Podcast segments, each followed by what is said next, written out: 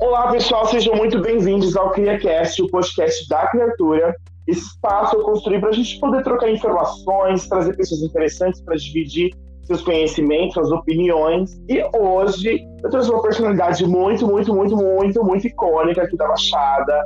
Uma personalidade que sempre cativou as pessoas e conseguiu conquistar o seu espaço, não somente na noite, mas também agora nos concursos, porque ela é a nova Miss São Vicente, meus amores, é muito poder, muito, muito poder mesmo, muita simpatia.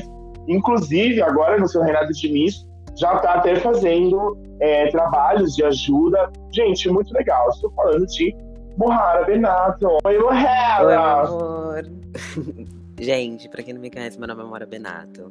Eu tenho 24 anos e atuo na arte drag há 10 anos. O meu último, a minha última conquista como drag foi o Miss Beleza Gay São Vicente América 2021. E já participei nesses 10 anos de vários concursos de drag, fiz vários shows em várias casas e continuo até hoje atuando no litoral como drag queen, performer, hostess, Vendiacut e o que Adorei! Adorei, Mohara. E você falou que você já faz 10 anos de drag. Como que você começou? Eu comecei, eu tinha 13 para 14 anos e eu estudava numa escola particular. E a escola que eu estudava era muito, muito a favor de arte, sabe? Era muito artística. E então eu tinha um amigo que já fazia drag e ele fazia cosplay na época, e aí a gente começou fazendo cosplay na escola mesmo, dentro da escola, em apresentação de trabalho, essas coisas. E aí depois, eu com 14 anos inventei de ir pra balada com RG falso. E aí a gente foi, e aí eu vi uma drag queen icônica, icônica, maravilhosa, que hoje é minha amiga, a Isla Paul.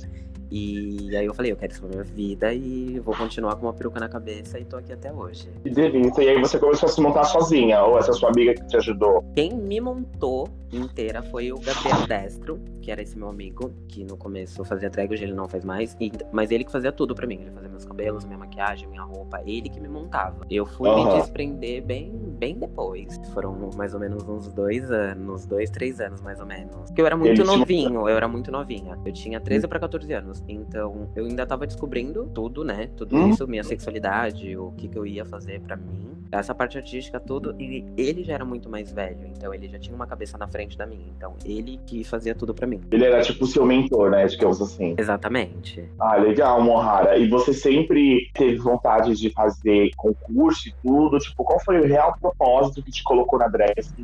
O que foi que te prendeu tanto que fez você querer ser drag e que faz você ser drag até hoje? O que mais me prendeu a ser drag é porque eu sempre gostei muito de arte, só que eu não, nunca gostei, tipo, de cantar ou fazer pintura então eu queria achar um tipo de arte diferente para mim. Eu queria achar uma arte que uhum. combinasse comigo. E eu encontrei isso na arte drag, sabe? E isso é o que mais me prendeu e o que mais me trouxe até hoje onde eu tô. Parte de concursos é porque é onde a gente ganha a maior visibilidade, sabe? Dentro de um concurso uhum. tem várias pessoas concorrendo ali com você, então você é vista por várias pessoas. E essa visibilidade Sim. é o que mais me atrai, que mais me faz amar a arte que eu faço hoje. Entendi. E você gostaria de ter visibilidade para quê, Mohara? Quais são os seus, os seus propósitos mesmo, assim, com a sua arte, agora que você também é Miss e tudo? Você até é, postou nas suas redes, né, sobre a diferença de você ser uma queen né, de entretenimento e tudo, e você ser uma miss. Qual que é o seu propósito? O que você vai fazer com essa visibilidade? O que você vai fazer com esse poder? que você almeja e que você, de certa forma, também conquistou agora, né, com essa vitória do, do Miss Beleza São Vicente. Exatamente. É, assim, eu sempre fui uma pessoa muito visível, né? Porque eu sempre gostei muito de estar com todo mundo, de ser simpática com todo mundo, então eu sempre tive esse lado de visibilidade, de amizade, essas Sim. coisas. Mas hoje em dia eu vejo que a, visibilidade, a representatividade da minha imagem ela tá muito mais uhum. ligada a passar uma boa imagem para as outras pessoas, de poder ajudar as pessoas, sabe? Do que só passar a visibilidade de, ah, ela é uma drag queen, ela vai lá e faz o show dela e depois ela pega o dinheiro e vai embora, sabe? Uhum. É, então Sim. hoje eu vejo que, não só vejo, como tenho certeza de que eu quero passar uma imagem de ajuda para as pessoas, eu quero estar tá ali para ajudar alguém. Independente se eu vou ajudar a pessoa a dar uma risada na noite ou se eu vou poder ajudar a pessoa literalmente na vida dela, sabe? E uhum. isso me motiva muito, eu gosto muito de fazer bem para alguém. E ser drag também é uma responsabilidade, assim, não sei se você sente dessa forma, sim, sim. mas partilhando, assim, a minha experiência, assim, a minha o que eu passo, né, com a minha drag. Porque a minha drag é um tipo totalmente diferente do seu. Exatamente. Ainda mais porque eu jamais seria aceita num concurso com aquela maquiagem horrorosa que eu faço. Mas o pessoal que me segue, eles gostam bastante e tudo. E assim, é como você falou, tipo, tem aquela visibilidade de você ser uma pessoa engraçada e tal, que é muito legal você ser esse símbolo para as pessoas de, de felicidade, de alegria, de desprendimento, né, de entretenimento. E drag também é isso, né, no final das contas, né, que a gente passa tantas opressões durante a semana e no final de semana a gente se reúne. Exatamente. Quer curtir, quer ver todas as expressões possíveis, sexualidade, enfim, quer se sentir aceito. E a drag tem um pouco dessa responsabilidade, eu acredito, na noite, Sim. mas também no dia a dia, é, com, com relação ao Facebook, essas redes sociais, onde as pessoas que gostam de você, que acompanham seu trabalho, te acompanham, de compartilhar conhecimento, instrução e tudo. Porque às vezes a pessoa não escuta, não lê um livro, não, não escuta um podcast, desculpa, a gente faltou falar a palavra. Às vezes a pessoa não escuta um podcast, não lê um livro e tal, tem um pouco de dificuldade de acessar essas informações. E às vezes a drag pode trazer tudo ali concentrado de uma maneira mais didática. Exatamente, Né? mais didática. Se você pudesse passar uma lição assim com a sua drag, você acha que ela ensina quais princípios? O que, que as pessoas sentem quando elas veem a Mohara, quando elas conversam com a Mohara, nas redes sociais? O que, que a Mohara passa para essas pessoas? É bem complicado porque, assim, quando a gente fala de rede social, a gente vê uma, Uhum. uma coisa superficial da pessoa, sabe? A gente não sabe Sim. realmente o que a pessoa tá pensando, o que a pessoa tá falando. Então, assim, eu sempre procuro me entreter primeiro sobre a pessoa, Uhum. porque não adianta nada a gente conversar com a pessoa sem ter o interesse de conversar com aquela pessoa, sabe? Então, primeiro eu me Sim. entretenho sobre ela, sobre a pessoa que eu tô conversando, e eu tento me colocar da melhor forma pra aquela pessoa e pra aquele momento que ela tá vivendo, sabe? Sim. rede social, ou não só em rede social, às vezes numa conversa pessoalmente, você tem que saber Uhum. muito bem com quem você tá falando, o que você vai falar e como o que você quer passar no que você vai falar, sabe? Que às vezes a gente fala uma coisa pra uma pessoa e ela acaba entendendo de outra forma. Então a gente tem que ter muito cuidado com Sim. isso. Então, assim, a única coisa que eu sempre quero passar para as pessoas, sabe, é a minha melhor versão para todo mundo, independente do que a pessoa estiver passando, sabe? A pessoa pode estar feliz, eu vou, vou continuar feliz com ela, vou curtir o momento com ela. Se a pessoa tá triste, eu vou entender e vou apoiá-la no momento que ela tá passando, sabe? Então Uhum. a gente sempre tem que ser muito. Eu digo que eu quero ser o apoio para as pessoas. Você quer ser esse, esse ponto de segurança. Sim, porque muita gente é meu alicerce, sabe? Quando eu preciso. Então, acredito que. Acho, que- acho até que seria muito egocentrismo meu não ser assim pra outras pessoas, sabe? O que a gente tem de bom, a gente Sim. sempre tem que passar de bom pras outras pessoas. Morra, quais são os planos para você? Você tem vontade de participar de outros concursos? O que, que a gente pode esperar da Morrara, sei lá, nos próximos dois anos? Gente, eu sou uma caixinha de surpresa de mim, vocês podem esperar tudo. Tudo, tudo, tudo. No momento, eu tô muito focada na minha carreira profissional de Miss. Tanto que eu já estou num concurso daqui a quatro meses, que é o Miss São Paulo Gay América. Mas eu não vou me prender somente à carreira de Miss. É, a gente tem uma vida, Uhum. a gente tem um, um pensamento, a gente tem objetivos na vida, sabe? Então, eu quero atingir o máximo que eu puder.